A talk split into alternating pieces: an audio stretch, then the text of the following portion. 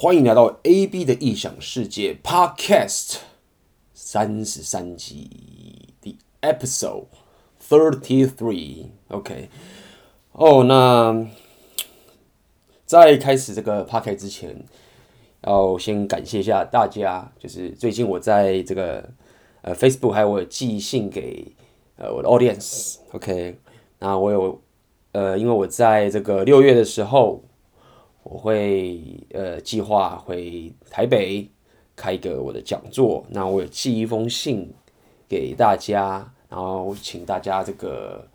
呃回答一下我问大家的问题，然后有非常非常多人呃非常的帮忙，然后填了里面的这个问题内容，我非常感谢大家，然后在里面也这个呃问了我一些问题，OK，那。所以目前，因为这个 podcast 呃呃不是 podcast 的这个这个讲座，我现在预计我还没有把这个内容全部呃公布出来。那现在先跟大家预告一下，我预计应该是在这个六月的今年的六月在九号的时候，也是可能应该是周六的这个时间，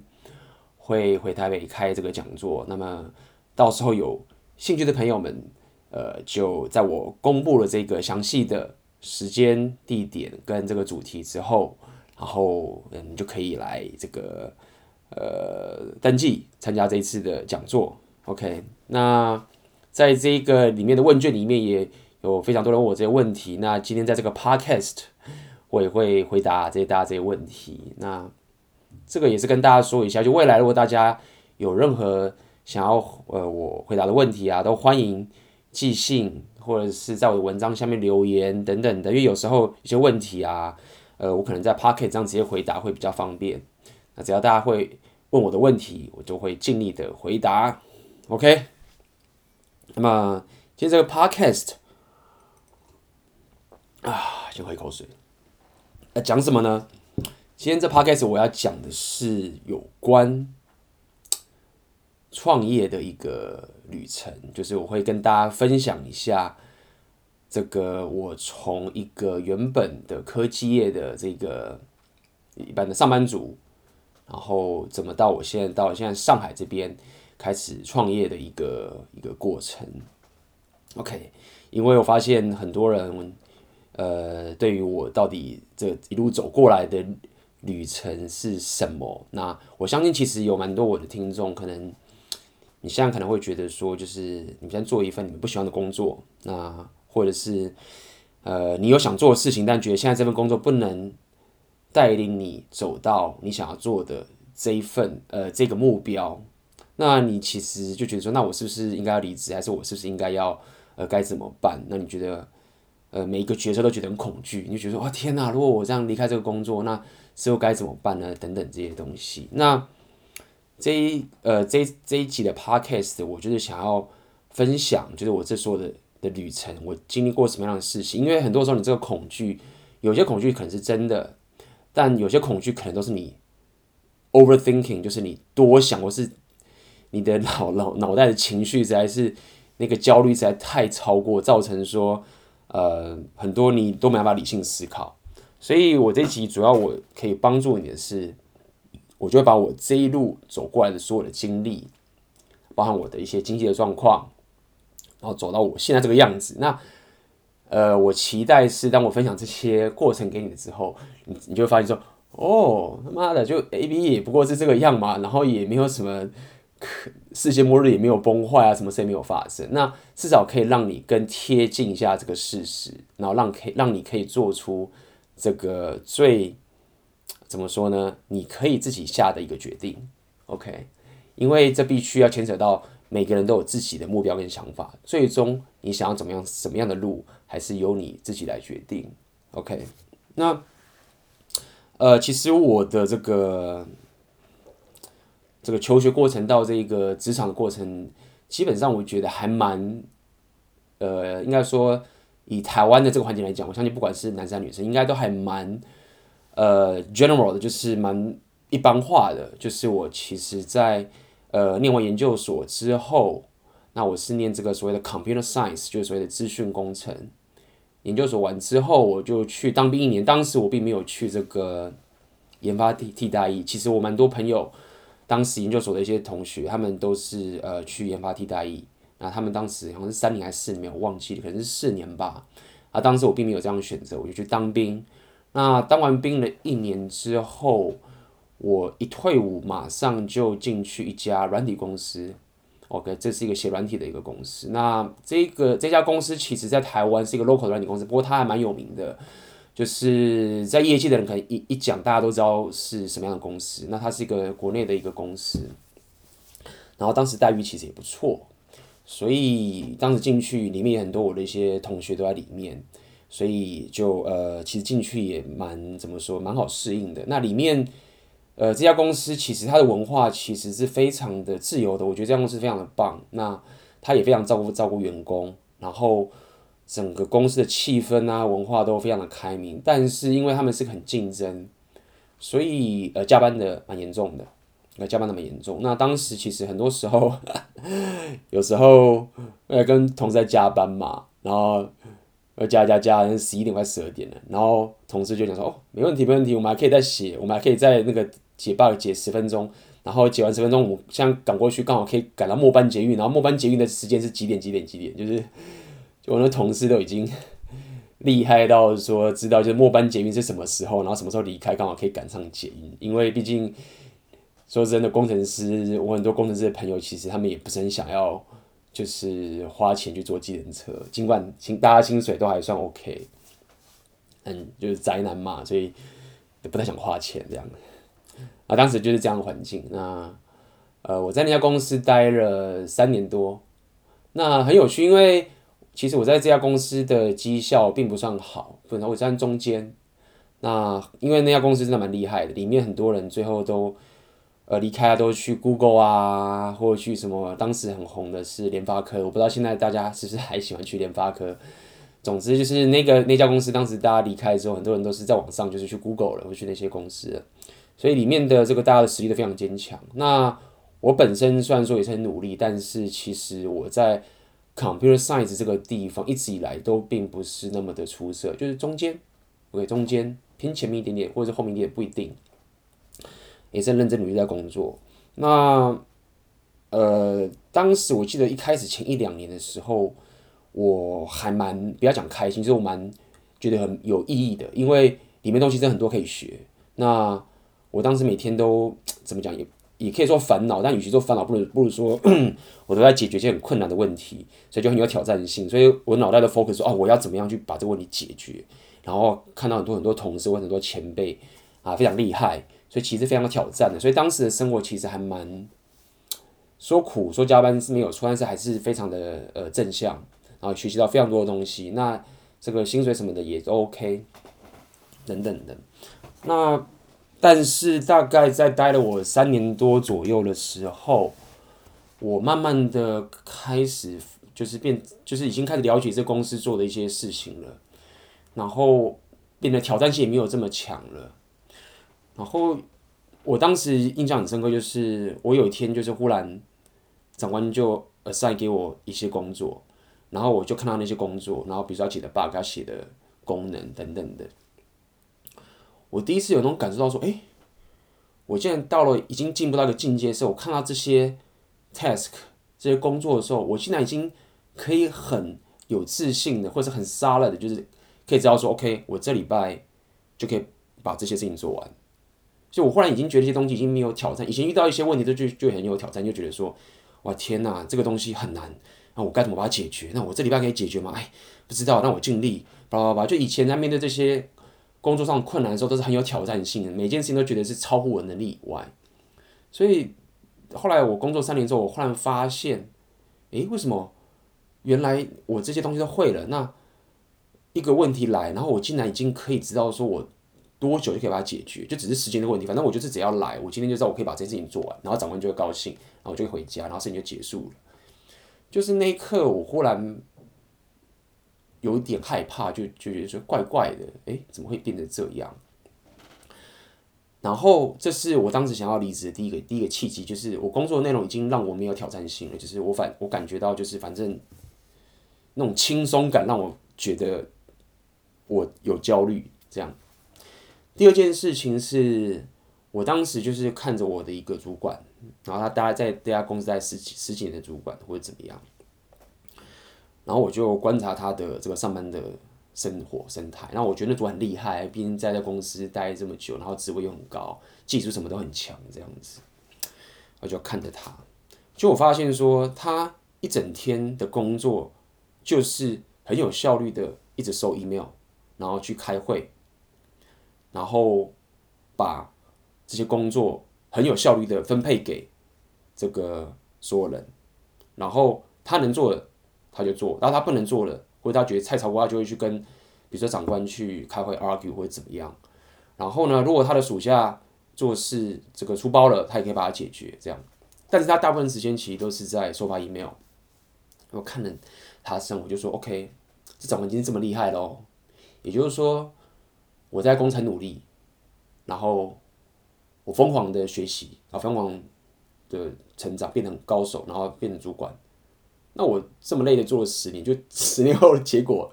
就我的生活是这个样子。那时候我觉得我要吗？我就觉得我不要，就是我因为说到底，他可能也会有钱、有房、有车子，那我觉得我不要，就是我干嘛要这些东西？然后十年之后，而且我，而且他已经是我，因为那长官很厉害的，所以。我最厉害，最厉害也可以以理性的思考，就最厉害，最厉害只能跟他一样。哦，我问我自己有要吗？所以我我不要，不要。OK。然后更当时也觉得说，其实你在这 Computer Science，我并没有像那些怪咖高手那样的热情。我就知道说我一定拼不过他们，他们是可以把这些研发或者这些莫名其妙的东西弄得是非常的棒。那我觉得拼不过他们，所以无论如何，我就觉得说再走下去，我就是越走越惨就对了。OK，这是第二个契机。第三个契机是，有一天早上我起来的时候，忽然这个我的肠胃爆痛，就是整个就是爆炸痛。因为我其实以前年纪，我觉得很多人都是这样啦。那因为我这个人的身材是吃不胖或者什么，然后我小时候又因为我小学的足球校队，可能就是对自己的体能什么都蛮有自信的。然后学生时代的时候，每天都是加班嘛，啊不是每天，每天都是熬夜嘛。然后都打电动，然后吃宵夜什么的，然后身体都没事。然后那一次早上起来之后，就忽然整个肠胃爆痛，痛到我第一次觉得受不了，就是太可怕，怎么身体变成这个样子？然后就去医院检查，然后他就说我我肠胃也出了问题这样子。然后当然就知道我自己生活出了问题嘛。那这种种的契机，我当时就觉得说，嗯，我应该要离职。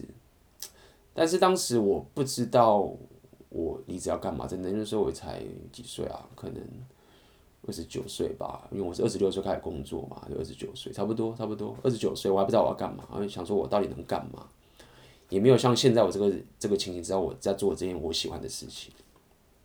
那当时我有一个大学同学，他是一个很优秀的人，然后他在金融业。是做这个期货交易的交易员，我很棒的一个职业，他们就很屌的职业，就是真的在操盘，而且他他的操盘，呃，这个别讲太细节，总之他就是在做交易的。然后他说他现在做的是所谓的这个想要做这个高频交易，反正总之总而言之就是透过这个软体的程式，然后快速的在市场做自动交易这样子。那他说他需要有一个有这个 computer science 背景的人去跟他一起合作，那。为什么他会需要招？因为要知道，就是说，其实，在台湾这个环境啊，呃，金融业的这个配，它的待遇其实是没有科技业好的。也就是说，真正厉害的这些呃软体工程师 c o m p u t e science），他们第一志愿一定不会想说我要去某个期货商或者去一个什么券商去工作，除非他们真的对交易很有兴趣。对，但这个很少。通常对交易有兴趣的，可能 c o m p u t e science 能力也不太高。以台湾这个环境来讲，OK，所以。呃，在金融业的这个环境里面是很难找到这个呃优秀的软体人才，这样讲好了。那当时我那个朋友他其实是非常优秀，他因为他曾经他也懂软体，然后他也懂金融交易这一块。那他就是说，你要不要一起来合作？然后我们就一起来搞这个大事业。然后当时他们做的是这个呃期货跟选择权的。自动交易就是软的程式交易这样子，那我就想说，好吧，我就想说，我当时想说很简单，好，如果我在科技业这边，我已经觉觉得说我再怎么拼都拼不过那些最屌的人了。那如果我现在愿意跨领域变成是我是科技业加金融业，不是超屌吗？两个最夯的职业，而且我又知道说他妈这些很屌的科技，就是软体工程师这些科技人员，他们一定不屑去这金融业，因为什么？金融业配太低了，低到实在是无法比。所以我可以理解，就是说，如果我愿意从这个既然科技 computer science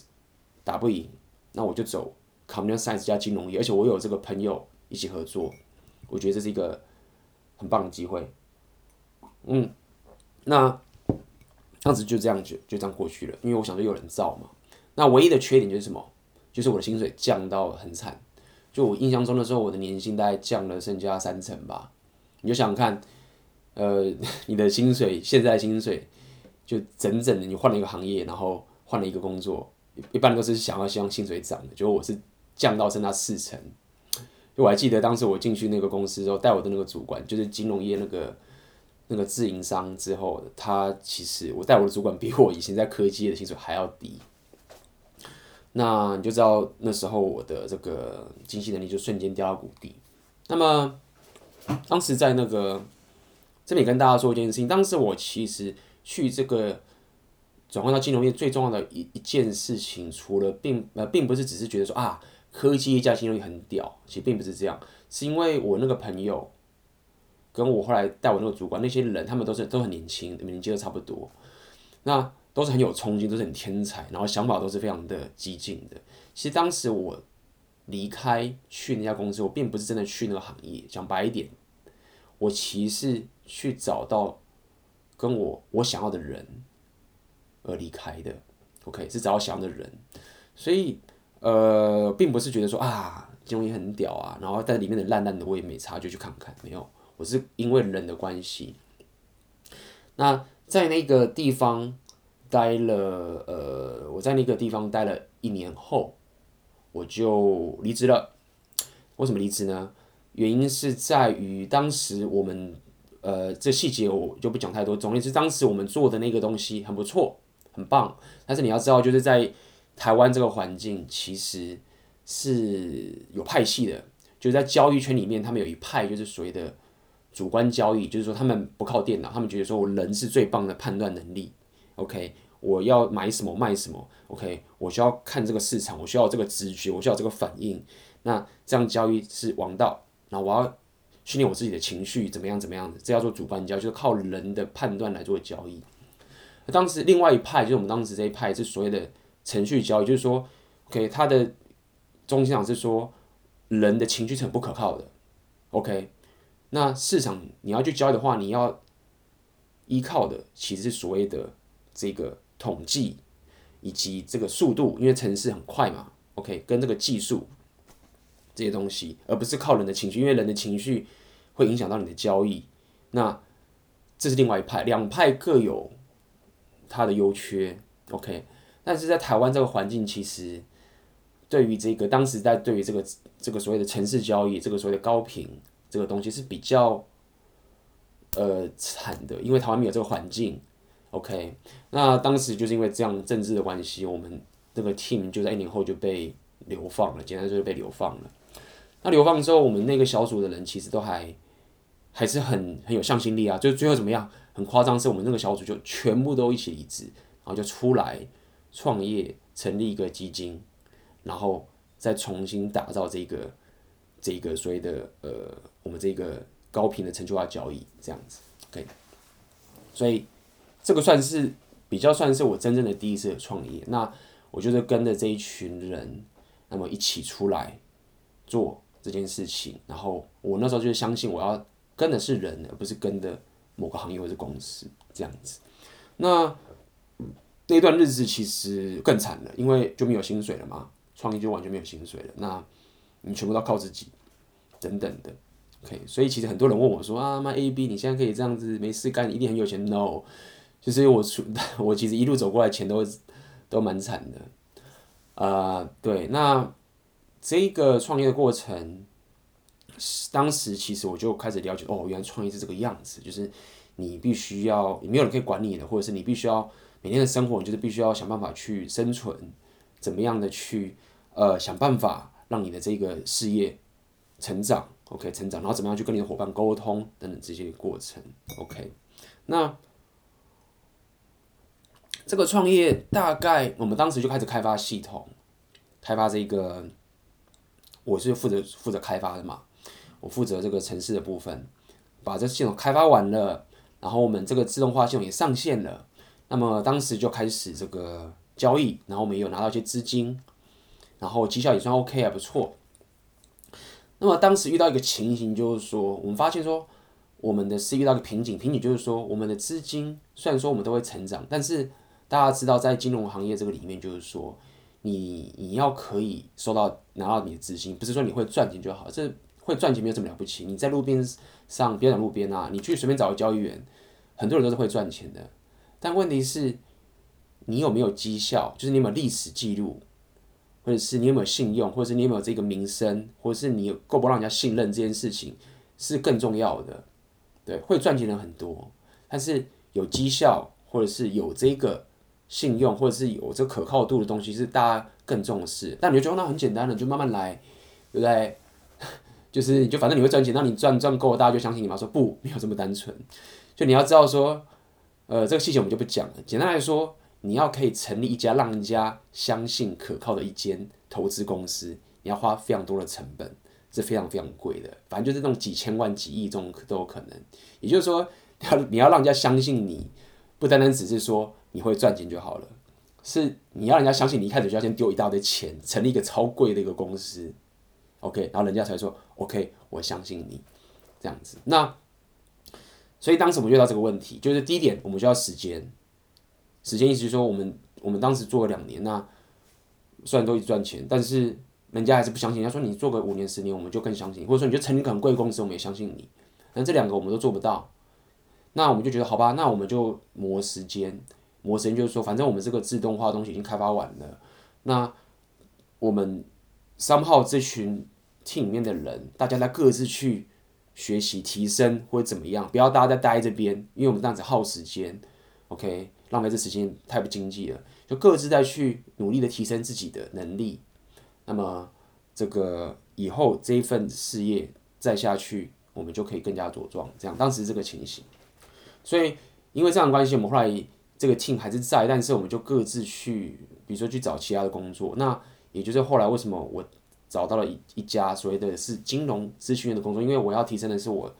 这个软体 computer science 的能力嘛。所以对我来说，我要达到这个目标，我最好的方式就去找一间台湾专业的这一个金融资讯公司去学习，然后想办法提升我这个能力。那后来我才会开始又有一份工作，然后这这家公司它让我有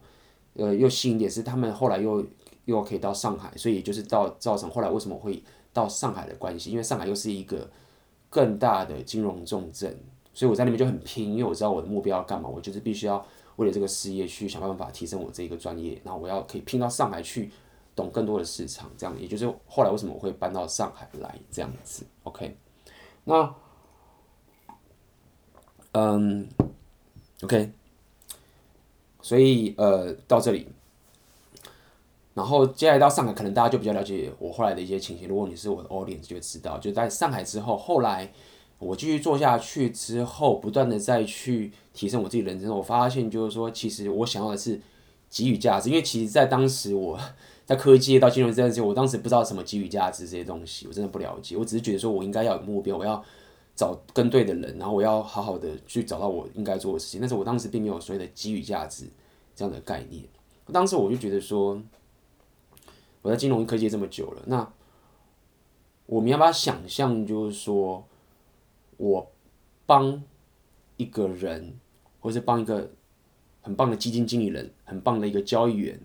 然后让他们可以更有效率的在市场交易赚钱。对这件事情，我并不感觉有什么。第一个是没有什么热情，第二点我不觉得我这样有给予到什么价值。对，那当时那个时候，因为我常开始旅行了，开始去突破一些社交的焦虑，我发现说，其实当我在跟人家分享我的生活的突破舒适圈的过程。或是我遇到社交恐惧的这些这些经历，跟我出国背包客旅行这些旅程，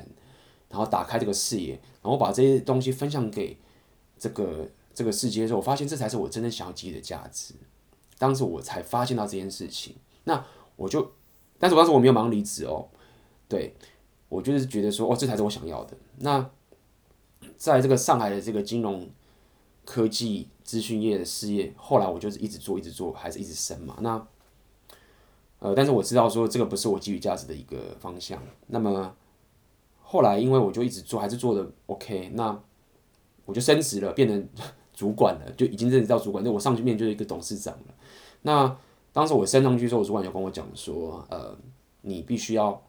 全力 dedicate，就是专注在这份事业上，因为你现在已经是主管，真正的主管了，而且在上面就是董事长，你要你必须要可以扛起这个。研发部门的一切，因为当时我的 team 也有十多个人，对对，我带的有十多个人这样子，你必须要可以扛住这一切，然后我们这个事业体就在上海这边好好打拼，OK，然后打进了大陆市场，这样这样做。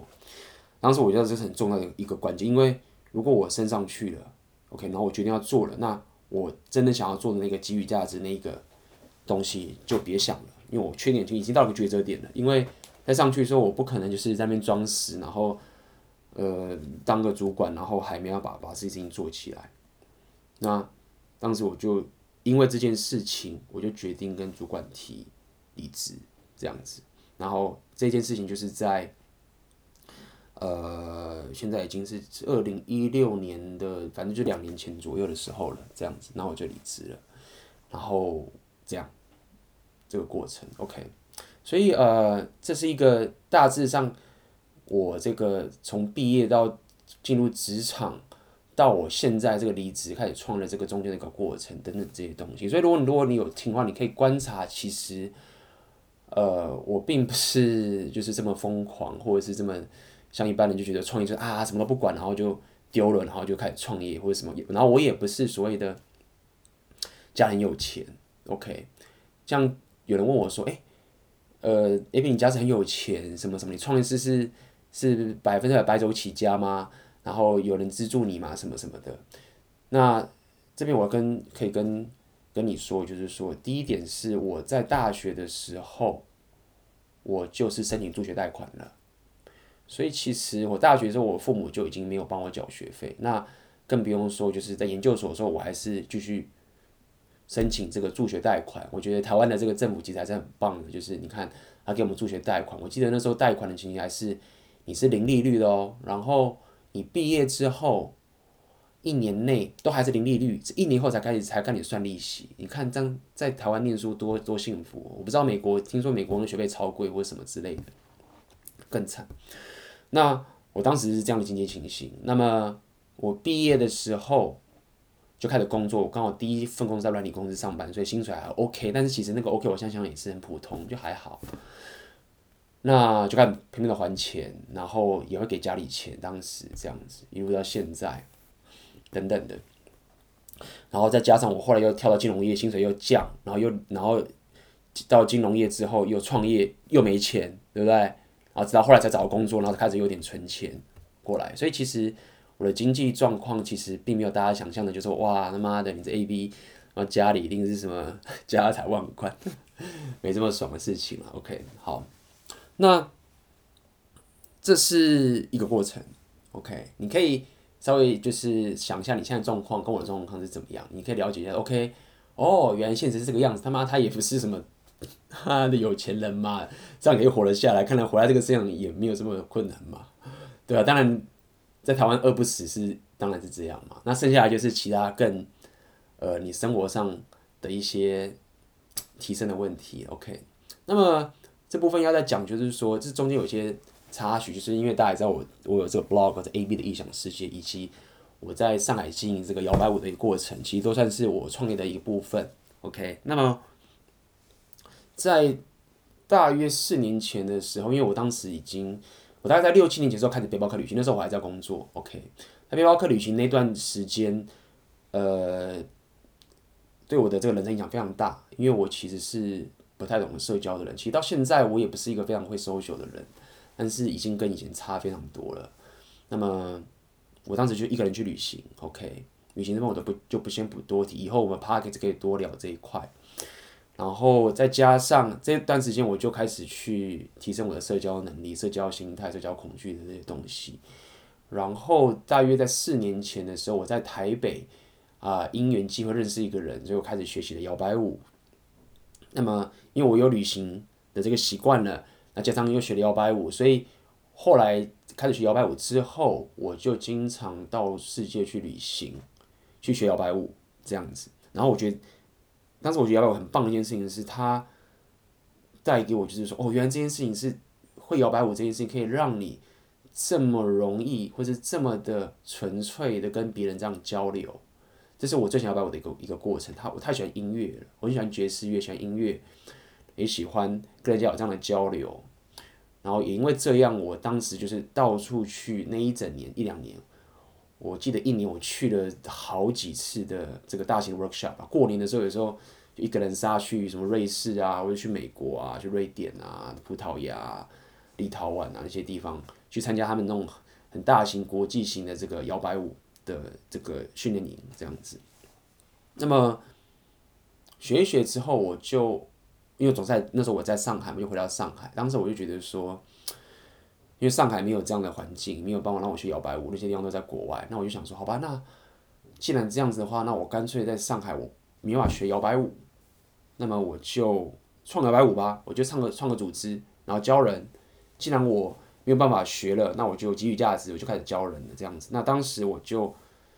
这样，刚好我在上海有认识非常好的这个朋友，就是 follower，就是女生，跟我一起跳舞的一些舞伴。那我们就开始经营这摇摆舞组织，所以当时其实我并不觉得我在创业或经营什么东西，没有，我单纯就只是觉得说我喜欢这件事情，然后我可以给予价值给别人什么的，然后我就开始去做。我还记得那个时候开始做之前的时候，我还跟一些朋友在聊啊，说哦，我现在希望我可以在上海这边 OK，然后就是开始教这摇摆舞，然后开始办舞会，然后让大家可以来这边认识，然后。可以可以社交，可以改变他们的生活，然后把这件事情传达出去，超棒的，对吧？我这样讲，OK。那从那个开始，在两年半以前吧，就是每个礼拜五我在上海就会举办这一个摇摆舞会，每周五都有。那么无论如何，我那一天就是基本上只要我人在上海，我就会到，然后去主办这个摇摆舞的组织等等的。这样一路下来，那么到包含还有我的 AB 的异想世界，就是大家听到这 Podcast，还有我的文章，以及这个我做的一些影片 YouTube channel 等等的，也都是那个时候我觉得我想要分享，我觉得真正的价值给周遭的人，那都是一样的概念，这样做上来的。OK，那这中间我学习到了，当然学习到非常非常非常多的东西。OK，嗯。那也是这样的关系，其实我其实到现在我还是这么讲好了，我我我还是有点不太想要跟大家讲说我在创业一样，但是我是非常的崇尚创业的精神，因为我会不会说我在创业原因是因为我觉得我都在我都是我并没有 多厉害的说什么员工一大堆，然后什么什么资金怎么样了没有，我其实就是，但是我很喜欢创业家的精神，比如说你很正向。然后你有 hustle，然后你你学习，你有纪律，我喜欢这些东西。那只是慢慢的，我忽然发现，就是说我的 audience 现在就是我的这些这些朋友们或者 audience 就是跟我讲说，他妈 AB 你没有你就在创业啊？说哦哦是哦，好吧，既然是这样，那应该就是吧。对，所以嗯，这就是一个大略上一路上来，我怎么从一个上班族到现在我这样的一个状态等等的。那我必须说。这个东西其实都是一个很表面的一个叙述，OK？我刚刚这样讲完一遍的时候，其实我现在内心想，其实我并没有还，我真的还没有，并没有谈到，其实真正我内心在成长这中间转换的所有的一切的过程，我认为那个才是最核心的。意思是什么？意思是说，如果你现在听到的只是说，哦，那一边他妈就是工作嘛，然后后来离职，然后后来找到一个兴趣，然后开始做这件事情。然后他活下来了，包括他这样做，就是如果说你听到只是这个表面的话，其实你并没有听到这个这个生活形态中间的转换。所以为什么我一直在讲在讲这个所谓的生活形态，跟你的信念或者跟你的这个你的生活态度，或者是你的突破舒适圈这件事情，我认为我刚所做的这些所有的改变，它其实都是围绕着我一直在跟大家分享这些核心概念。我是一直在追寻这样的核心概念的时候，我外在的这些改变才蹦出来的。我从来并没有想着说，哦，那么我要创业，然后我就去创，并没有。就是我想要的什么样的东西，然后我按照这样的心态一直去执行，OK，去行动，那自然我就得去选择这样的一个结果，OK，这样的结果，OK。那所以接下来我就要跟大家分享一下，就是这段旅程，就是所谓的创业的一个过程。那么我学习到一些什么样的东西？OK，如果现在你呃。想要做你自己想做的事情，这件事，这是个这些概念，OK，这些概念，并不一定是说你要离职创业才需要听的。如果说你现在很喜欢你的工作，OK，你没有想要创业，OK，你想做你想要做的事情，你想完成一些你想完成的梦想，我认为现在这些概念对你是非常非常有帮助的，OK。好，首先我觉得很多人他们就是离职。在问我一些问题的时候，都会想说啊，这个我该怎么办？我该不该离职？那我是应该要选什么样的工作？然后我该做什么？做什么？做什么？什么都不知道，等等，该怎么办？我讨厌我现在的工作，对不对？我讨厌。那么我到底该不该离职？然后去找我想做的事情。首先第一件事情是，我通常都会先跟他讲，不要离职。为什么？因为你需要稳定的生活。第一点重要，你需要有稳定的生活。第二个，你需要有一个 finance，你需要有个财务的安全感。OK，这两件事情是很重要的，稳定的生活跟财务安全。当你没有工作的时候，你其实很容易陷入混乱。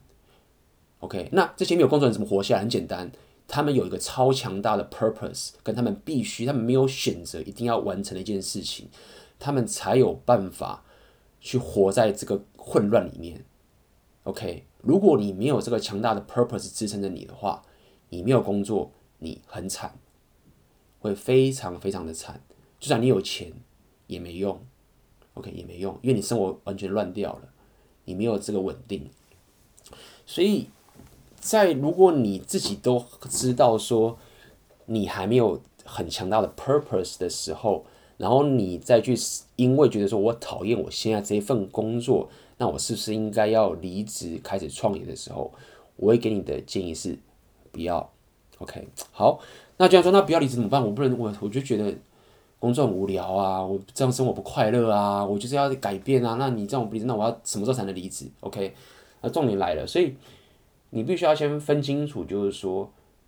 现在这份工作带给你的其实就是财务上的稳定，跟你生活上的稳定，就这两件事情而已。然后你必须要非常的有。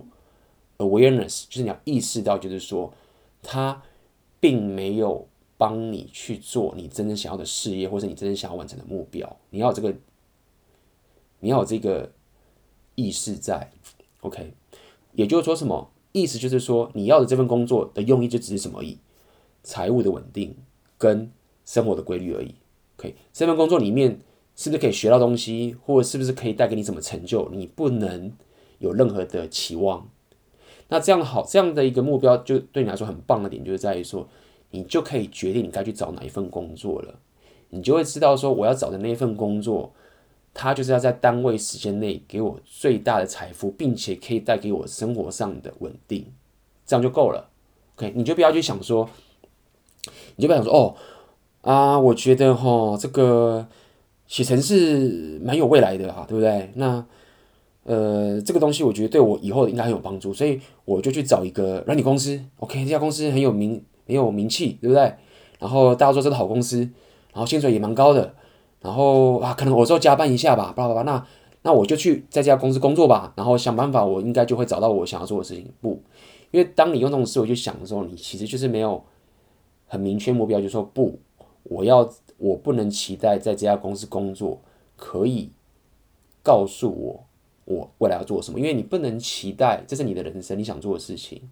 OK，你不要期待你的主管或是你的老板会有责任去帮你找到你想做的事情。为什么？因为很简单，老板之所以叫老板，就是他有他想要做的事情，而且他已经可以当老板了，他的信念一定比你强的太多，因为他也是创业家，所以说他一定是把他放在最高位，他怎么可能牺牲掉他自己，然后为了你这个新进员工，或者你为你这个员工去想你应该要做的事情呢？所以。当然，老板会给你价值，会教给你的东西，巴拉巴拉这件事情。但是他做这件事情的初衷，都是为了完成他的梦想。他给你的价值，他教育你，或者他给你的高薪的初衷，都是为了他自己想要做的事情。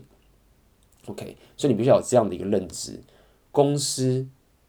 是不会，也没有义务去帮你找到你想做的事情。所以，如果你把这一层希望，放在公司上面的话，那我告诉你，你会失望很大。OK，当公司一个决策下来的时候，他一定是牺牲掉你的梦想而去完成他的梦想的。OK，所以你就要有这层体认，这一份工作的目的，你一定要找到最可以完成这样目标的人。那如果这份工作说不能教我什么，没有关系，你自己学习。OK，如果你想要找你自己想要做的事情的时候，很重要的第一件事情就是什么？第一个是你要行动。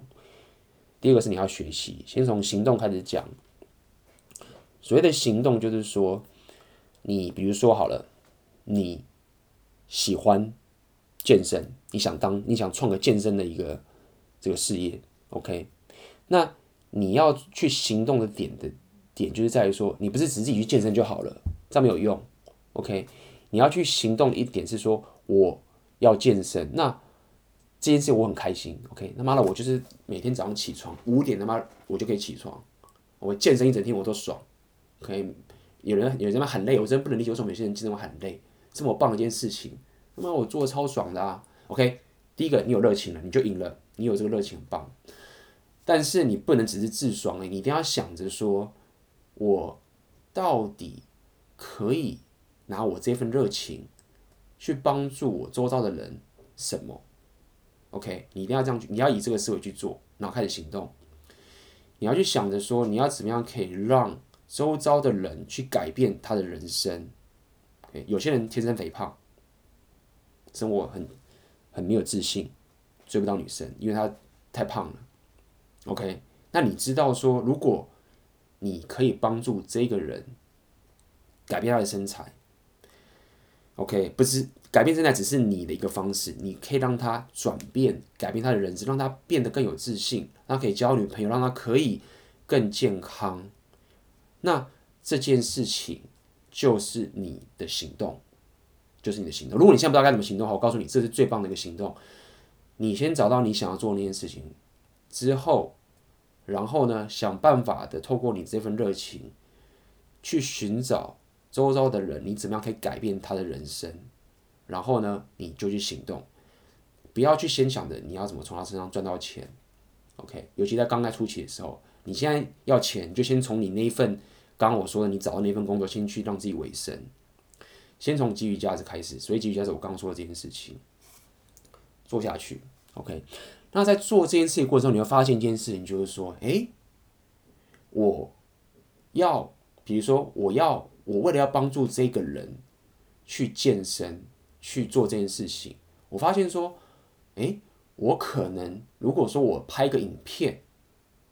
好，我拍个影片给他看，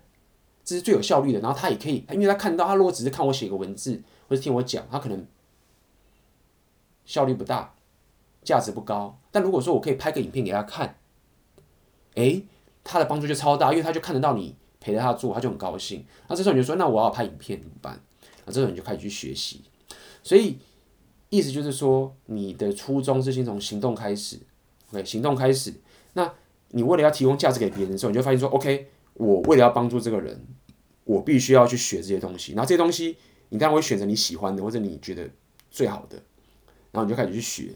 那怎么去学呢？这个我们就先也不提。现在是一个 Internet 的时代了，你要自学的方式实在太简单了，OK。那你的你要学习，当然需要资源嘛。那资源钱从哪边来？就刚刚说的，你还有一份正职，那些是你的经济来源。OK，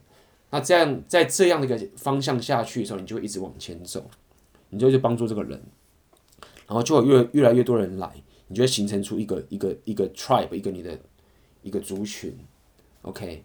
那你再一直走下去之后，你就会慢慢发现说，哦，shit，那个妈的，现在一堆人来找我教他怎么去健身，因为我帮助太多人了，那他们都转变了。OK，那原来这件事情这么棒，然后大家都来找我，然后你发现说，你开始可以有一些 profit，有一些营收了，然后你忙到最后，你发现说，你原本的那一个日常生活中的工作已经无法兼顾了，然后你这一份这个事业已经成长到可以让你活下来了，这时候你就会很自然的去做出你的选择，OK，所以很多人都问离职嘛。这是我给你一个最基本、最我最喜欢、最标准的答案。但你有很多方法可以离职。有些人方法可能是说，AB，我跟你讲，我这个人个性不一样。OK，我他妈的，虽然说我没有找到我想要做的事情，但是我这个人就很简单。你只要先把我后路斩断、砍了，我他妈的明天早上起来我就会士气暴增，然后接下来我一定会找我想做的事情。那有些人可能真的也是这样做，你也可以这样做，但这不会是我建议的方式。OK，我刚刚建议的方式就是我刚刚说的那样子。OK，那所以无论你现在是你要不要离职，你要不要创业等等这件事情，我要跟我要想跟你讲，意思就是说，千万要了解离职这件事情，不要把它想成很浪漫的一件事情，因为我已经说了，当你没有生活是没有稳定的时候，你看我我是一个 已经他妈的到处去背包客旅行，喜欢混乱的这些情形，所以我是很重要跟你说，是你的生活如果不稳定的话。你会很糟糕，这不是你浪不浪漫的问题，你就是动不了。OK，那那些，这我刚刚说，那些可以承受这样不稳定的生活人，是因为他们有非常强大的 purpose，跟他们有强大的行动力，他们才有，他们有那个能力去让他们自己生活稳定，而不是靠工作来稳定，那他们才有办法过这样的生活。OK，好。所以，呃，这是今天跟大家稍微提一下，就是我职涯的一个一个过程。那么还有，呃，跟大家说有关离职的这些想法，可以给大家什么样的建议？那么这个我没想到会讲这么久。那未来我还会跟大家提，就是在我创业这些过程，我今天还没有提到一些很深刻的东西，是我在这个中间遇到什么样的困境，然后遇到什么样的拖延，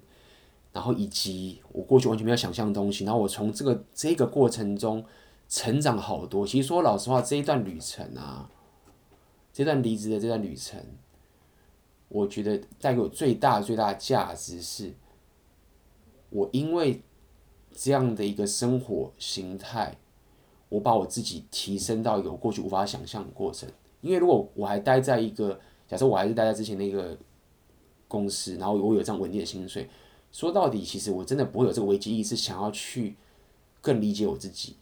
或者更了解怎么跟我自己沟通，然后怎怎么去去更积极的学习，是因为我决定了，我决定了这样的一个生活形态，然后在这中这中间我遇到太多太多的困境跟恐惧跟混乱，那我为了要求生，然后我不断的一直去，你可以说挣扎或者一直去学习，花了很多钱跟时间想办法去突破这件事情，我觉得。这个是这段旅程带给我最大最大的一个帮助。那未来我会把这个中间所有东西慢慢的去分享给大家。OK，如果说你也喜欢这样的一个主题跟分享，OK，也欢迎你在下面留言给我，或者你有任何的问题，欢迎留言给我。那我会把这些过程都分享给大家。然后我非常非常希望可以帮助到你，然后不要再 suffer，不要再受到这些。你不想做的无趣的生活给折磨了。说真的，现在已经是二零一八年了。OK，你是住在一个台湾的人，是一个这么不要讲说有，现在是一个富足又安全又棒的一个环境。我不认为你应该要去做你不想做的事情。OK，我认为在这个年代了，然后在 Internet 这样的年代，可以在这么有 abundance 的一个环境，又是台湾。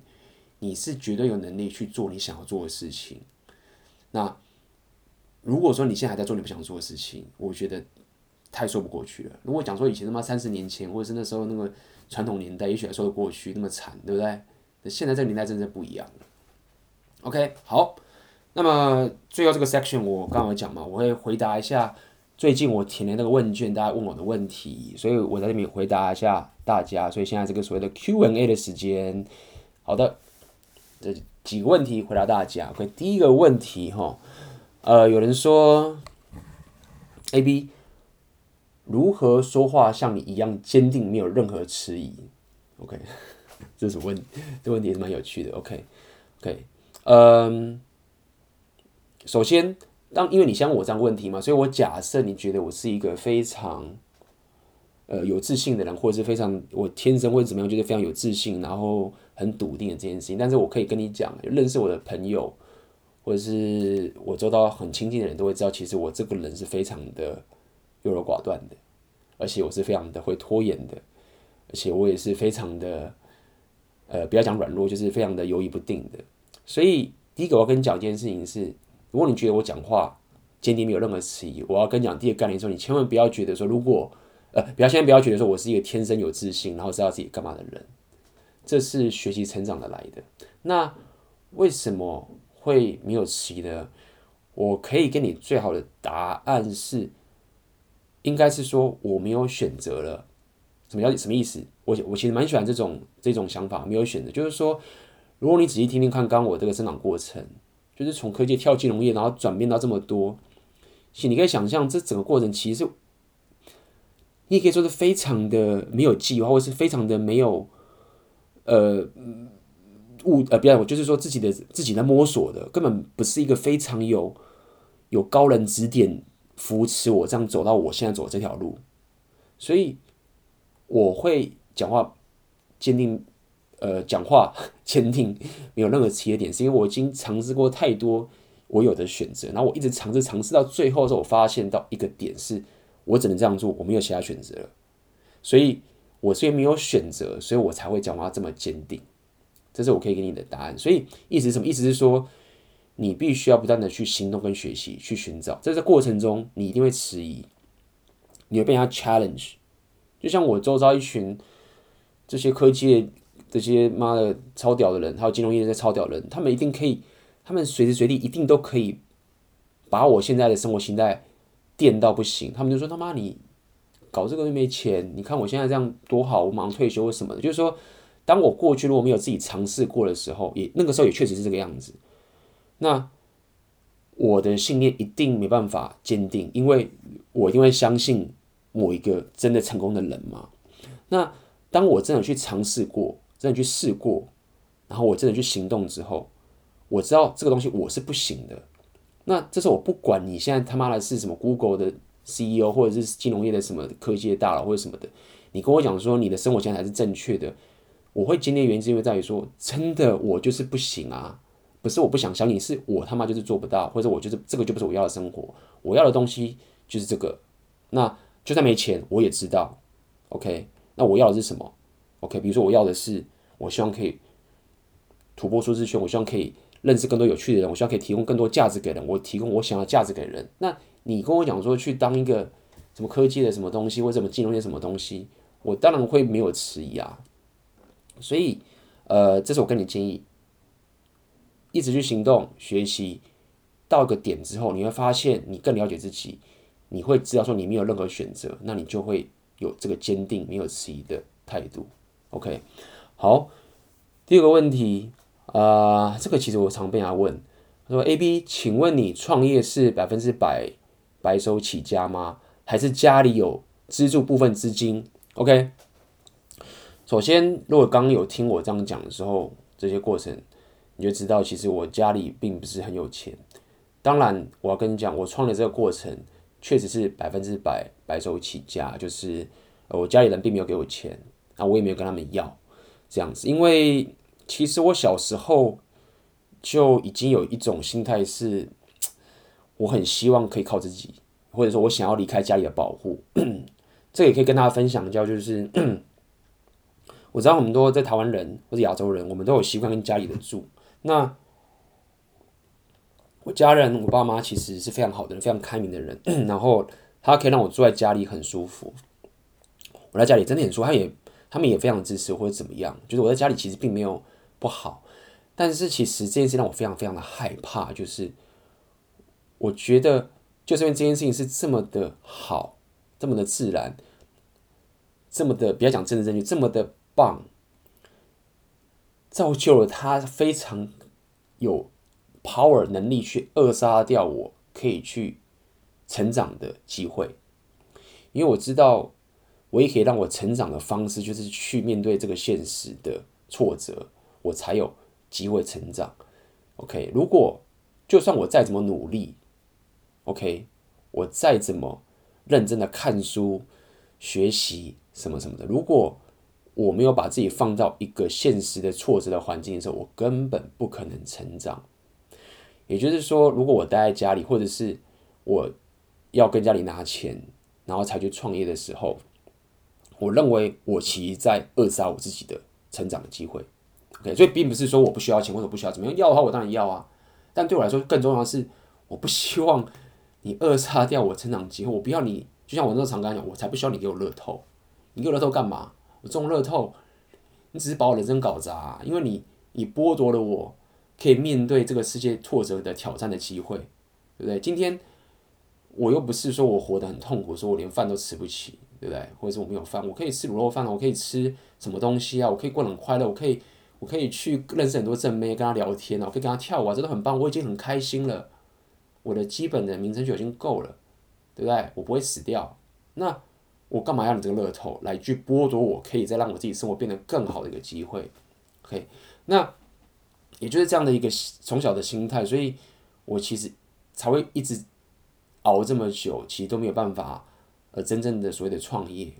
，OK。那但是在这个地方，我就跟大家说一件重要的事情，就是说，呃，当个创业家或者当个 entrepreneur 就这样创业家，千万不要 ego。意思什么？意思说，假设我未来我失败了，我真的没钱了，我跟大家讲，我一定回家住的，OK。你不要去有这个 ego，就觉得说，妈，我我不行。我我不能因为 A、B 他都是白手起家了，所以我不能跟家里拿钱，然后巴拉巴拉不行不行。我的意思是说，创业家还是个你要了解中间的这个 paradox，就之间的中间的这个这一个心态的转换。你可以独立，然后为自己挑战，但是你不要 ego。如果你真的不行了，你没钱了，你破产了，OK，你欠债，你不要讲说啊，我我我我宁愿去。跟黑道借钱欠债，我也不要让人家觉得说我跟家里拿钱。你看，因为我他妈的我是靠自己。不，你失败了，你就是乖乖的去回家，或者是跟他跟家里人求救，或什么都好。OK，这是我给你的建议，不要用你不要因为你的 ego 去让你走错路，因为那个东西反而是不对的路，好吗？OK，但是记得就是你必须要为自己负责，这样子，因为这才是可以让你成长的最好的。一个方式，好，呃，OK，下个问题，呃，如何在面对拒绝后找回热情？OK，嗯，如何在面对拒绝后找回热情？OK，首先这一句有点短，那我可以先想象，就是说，你可能，比如说，有可能是你是跟一个女生。聊天了，你被拒绝，或者是你可能完成了一个 project，或者是你想要呃写写完一本书，或者你做了某件事情，然后你给别人，然后别人拒绝你，觉得这东西不够好，呃，然后你该怎么办？对不对？那这件事情是我认为就所谓的拒绝。第一件事情是，呃，要了解一件事情是，当你展露出你的真实的时候，无论是你的作品，或者是你去跟人家打招呼。或者你做任何事情，这是你的真实，真的就是你的时候，然后你被某一个随机的人拒绝，你根本不用理他。所以不用理他，意思是说，他给你的任何反应跟拒绝，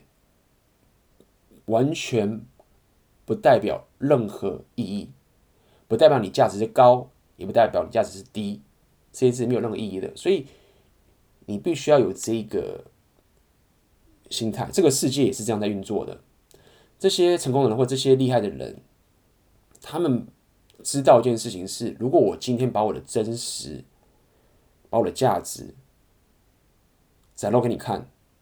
然后你这个随机的人拒绝了我了，他可以了解知道，就是说完全不代表我的价值有问题，或者是我的价值是好的还是坏都没有，因为就只有一个人，所以你必须要有这样的的一些想法。你通常会失去热情的原因，就是因为你被这个随机的一个人的一个价值定义，然后你就觉得哇他妈的我我是不是应该要改变一下自己？OK，我我我我可能。这样子做这件事情，虽然说这是我想要做，但是这样子人家就觉得不对，那我应该要改变一下我自己，然后这样子可能他就接受我，不不行，OK？你要记得，一个人给你的评价，就只是他的评价而已，千万不要因为他的评价而去改变真正的你，OK？这是第一件事情。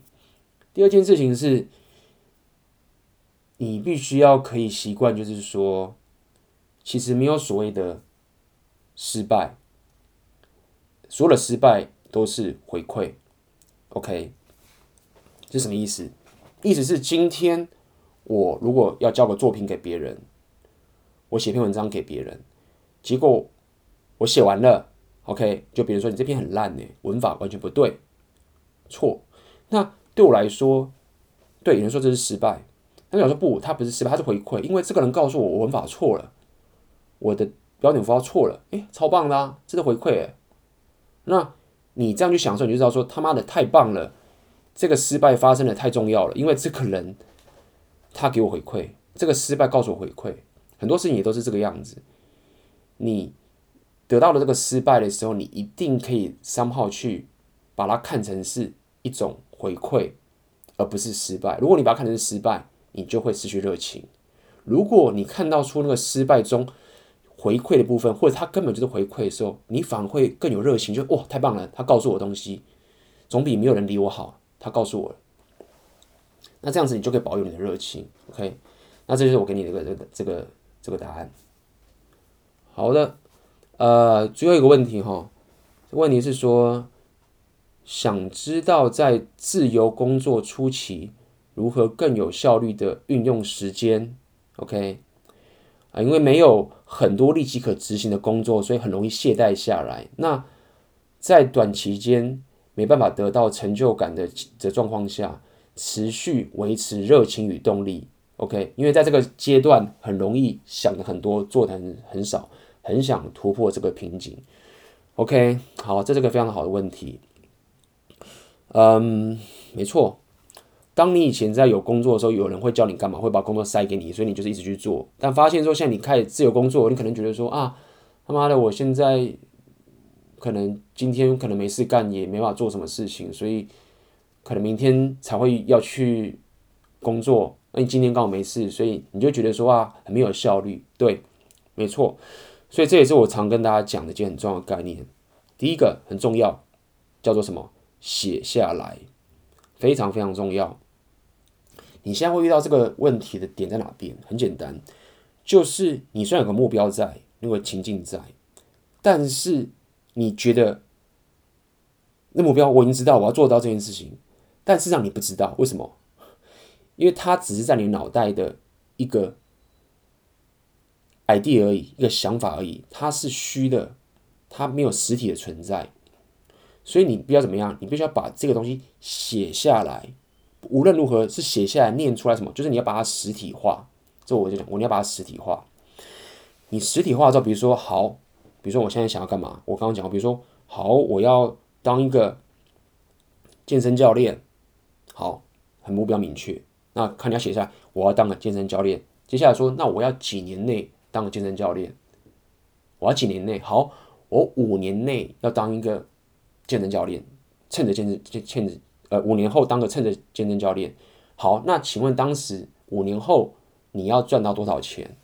？OK，你是什么样健身教练？你是你要当 YouTuber 吗？还是你是要怎么样？你是要什么样的生意？OK，好，所以我五年后要当一个，我要有一个经营到自己的 YouTube 的 channel，然后我要有一间健身教室，然后怎么样怎么样怎么样？好，写下来之后，你把这些 idea 写在你的纸上面，这时候你就知道说，好，我五年后达成目标。那请问？我一年后我要达到什么目标，才可以才有可能，对不对？你不能说他妈我一年，我今年是这样的，我一年后什么事都没干，什么事情都不用干，五年后就会达到，不会嘛？你会很有用你的理性或者用你的逻辑去推说，好，我一年后可能必须说好，我可能一年后我至少要可以有一百个客户，对不对？那这样子我才会有多少营收？然后好，再推下来，六个月后我该怎么样？比如说，哦，这六个月我可能需要先先学习什么样的课程，或者是我要先学习，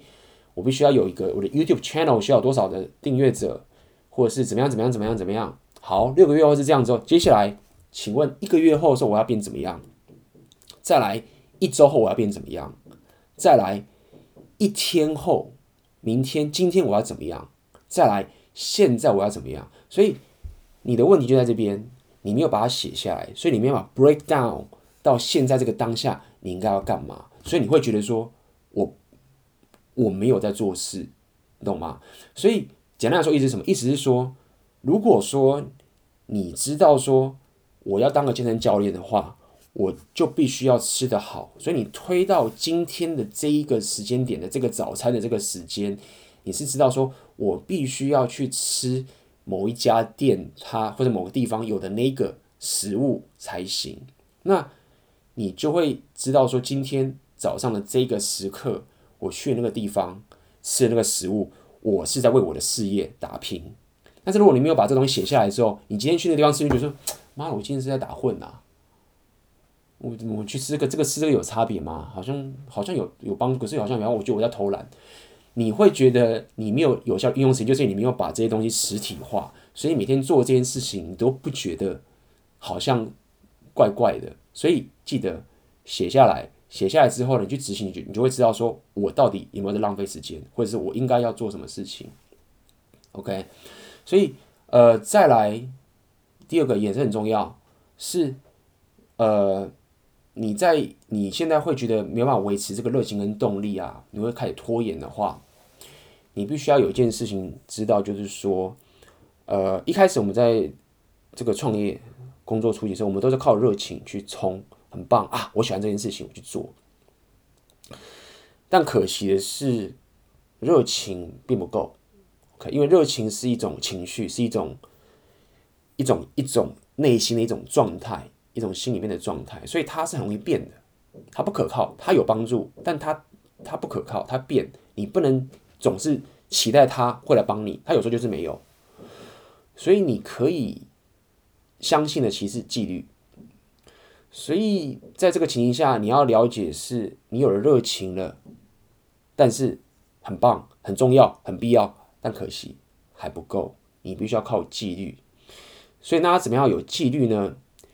你要有记忆点，最简单的方式就是什么？就是你要去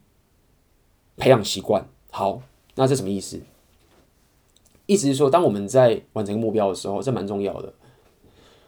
比如说你在自由工作初期，你有创业的目标，你通常都会很在乎说，我要达到这个目标，我要怎么做到这件事情？OK，我要赚到这样的钱。OK，那目标这件事情很棒，没有错，但是它有个缺点是，你目标达到。就没了，你就要下个目标，然后你再做一次，好像归零一样，就要重来。但是，与其想着我怎么达到这个目标，你应该先多想一层，说我为了达到这个目标，我必须要培养什么样的习惯？比如说，我觉得我要当个健身教练，趁着健身教练，我认为我必须要培养我自己吃健康食物的习惯，或者说我自己可以主动煮饭的习惯。所以。你要去多想一层，说为了达到我这个目标，我必须要养成什么样的习惯，然后你就去做，去培养那个习惯。那这个好处就在于说，你在培养这个习惯，你会觉得好像似乎跟你的目标有点间接，但是它的好处是这个习惯培养出来之后，它就像是一个自动的一个 automation 的东西，一个自动东西，你你就不需要，你就不会痛苦了，因为你已经培养习惯，你不做才痛苦，就像我每天早上起来刷牙一样。你不刷牙就会奇怪，不会有人起现在还起来刷牙说：“他妈的，我不想刷牙哦，好烦哦。”没有啊，你起来就刷牙，你就养成这个习惯了。所以你养成这个习惯的意思是什么？就是你有纪律了。那你有纪律意思是什么？就是我刚刚讲的，你不但有热情，你又有纪律，那这样才够，你才不会一直说我需要热情跟动力，我才能完成我要的目标。因为你不能只靠热情，你要靠纪律。OK，好，所以呃，今天的 Podcast，OK，比较久，OK，然后分享了这个很多很多东西。那如果你喜欢这个 Podcast，你可以在下面留言给我，那今天讲的是有关创业的一些心态跟方法的东西。那你有任何问题，也欢迎这个欢迎这个呃寄信给我。那么我那个问卷，OK，如果大家注意，我六月的时候，目前预计是六月九号，但是详细时间我还会再公布。那我有那些问卷，如果你可以的话，麻烦你那个填填问卷，你可以给我一些意见。那未来我这个回去台北开讲座的主题，以及未来 Podcast 的这个主题，也会根据大家希望得到的东西，会做有所调整。OK，那么今天的 Podcast 就到这边结束啦。啊，记得如果你喜欢的话，可以请订阅我的 SoundCloud、我的 Podcast 以及我的 iTunes 啊。给分享给更多的人，这是免费的价值，让更多更多人可以听到，呃，这个我的 podcast，然后分享更多价值给需要的人。好，那我们就下次见喽，拜拜啦。